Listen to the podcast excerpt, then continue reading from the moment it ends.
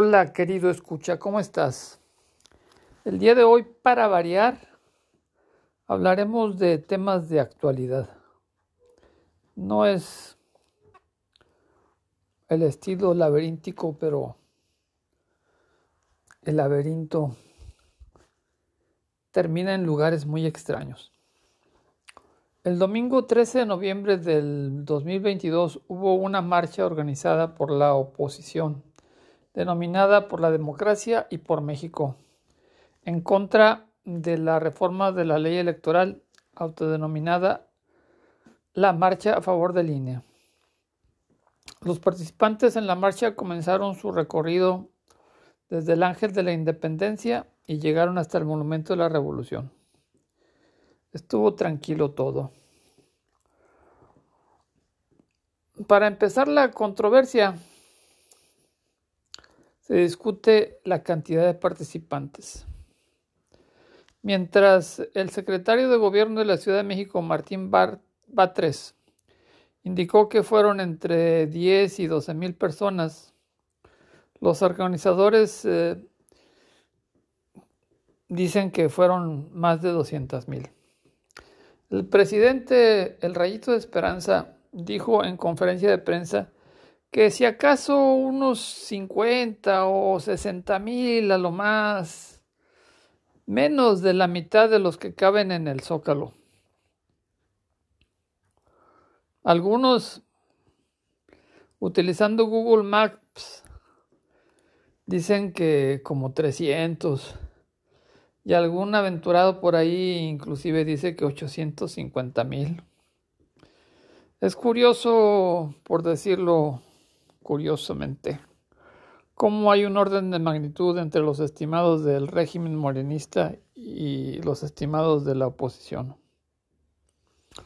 Pero lo que, lo que realmente me llamó la atención es curioso cómo la mente hace conexiones a veces cuando solo existen en la imaginación, pero la mente es un changuito que anda brincando.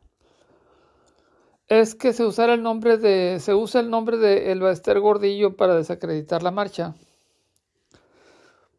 Por supuesto, creo que no es tema de discusión que El Baester Gordillo es este, una líder charra una, este, una muestra del sindicalismo no democrático,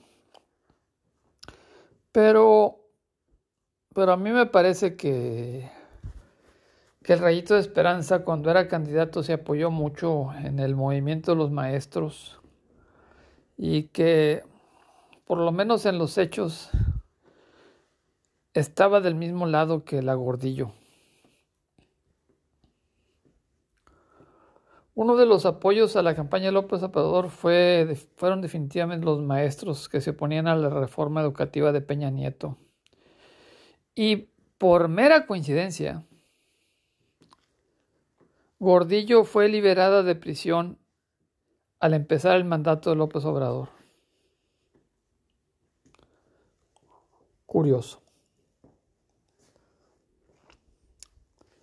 Además, si la presencia de Gordillo invalida la marcha, el apoyo de Napoleón Gómez Urrutia invalida al régimen de López Obrador. Bueno, el caso es que este, cuando estaba viendo las críticas o los comentarios en contra de la marcha de, de, de ¿cómo se dice? comentaristas que apoyan o que están en contra de las protestas en contra de la reforma electoral utilizan el nombre de Esther Gordillo. Y yo me acordaba que, que cuando empezó la presidencia de López Obrador, una de las primeras cosas que pasaron fue la liberación de Gordillo. Y parece como mucha coincidencia, pero pues igual y sí fue coincidencia, ¿no? El tema de la coincidencia o de la suerte es eh, bastante controversial. A la gente que le va bien, hasta se enchilan cuando se menciona ahí que el éxito o el fracaso de una persona solo en parte depende del mismo y en parte depende de las circunstancias y la suerte. Entonces, ahora hablaremos un poquito de las coincidencias, no en forma exhaustiva, solamente algunas anécdotas.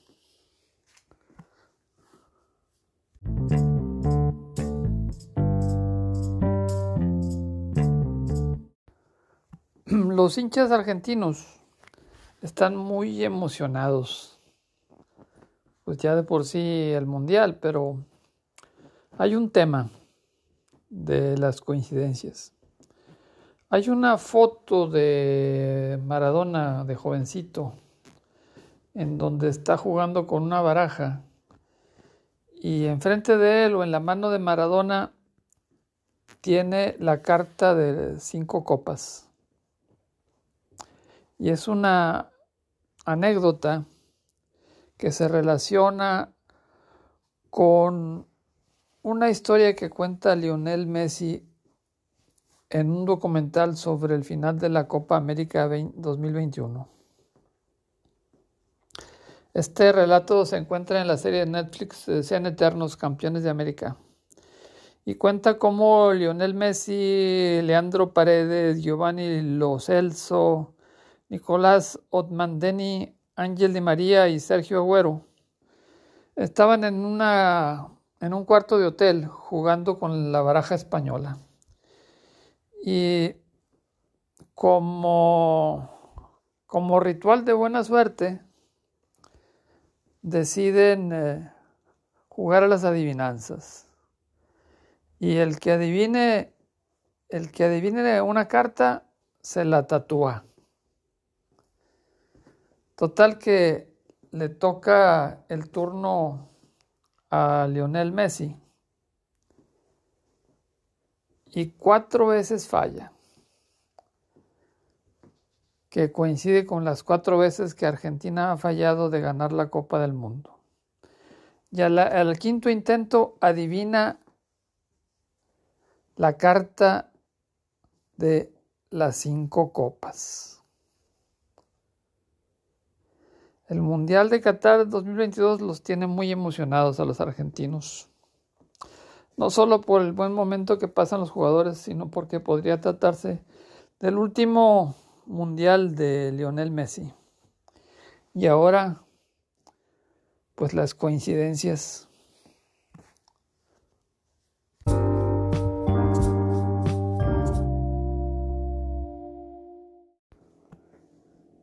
En 1951, el físico Friedrich Lenz observó que el cociente de la masa del protón y la masa del electrón coincidía en seis dígitos significativos con el valor de 6 por pi a la quinta potencia. Y gracias a esta observación publicó el artículo físico más corto de la historia. Ahora en el 2020 la coincidencia es solo de cinco dígitos, uno menos que en 1951. En febrero del 2013, el entonces presidente Peña Nieto, cuando empezaba su régimen, empleó la PGR no para sancionar los ilícitos de El Baster Gordillo, sino para remover el principal obstáculo para poder impulsar una reforma educativa, cuyo primer objetivo consistía en quitarle el liderazgo al CENTE, el liderazgo del CENTE sobre el control de la política educativa, y en particular la administración de las plazas docentes. Un tema muy problemático. Total que Gordillo terminó en la cárcel desde febrero del 2013. Y luego, al pasar el tiempo, cuando un rayito de esperanza alumbra el ambiente político mexicano, la liberación de Gordillo y la asunción de el rayito de esperanza coinciden el 8 de agosto del 2018.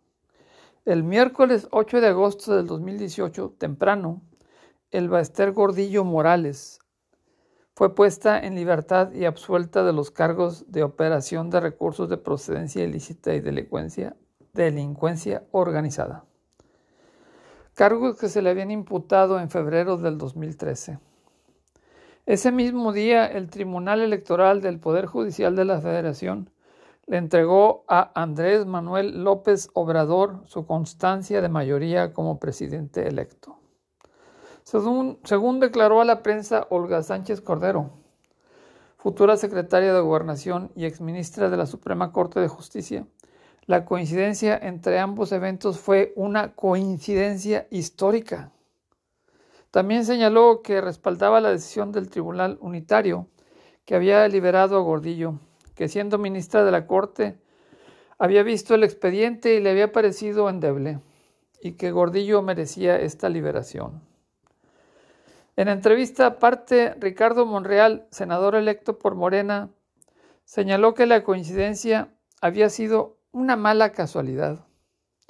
Añadió, sin embargo, que será una decisión de los maestros si eventualmente la maestra retoma las riendas del Sindicato Nacional de Trabajadores de la Educación, el CENTE. Vamos a respetar a los maestros. Es decir, amigos y socios, la extensión del castigo penal. Pero para disciplinar o sacar de la jugada a los opositores todo el peso de la ley. Pudiera ser que la maestra hubiese instruido a su abogado para tramitar su liberación el 8 de agosto, para así obtener un impacto mediático máximo. Sin embargo, no, no, este, no es evidente que tal cosa se pueda hacer sin la anuencia del el poder en turno. La liberación de Gordillo el 8 de agosto de 2018 clausura la ventana de oportunidad que se abrió en febrero del 2013 para acotar el poder de las cúpulas del CENTE en la conducción de la política educativa.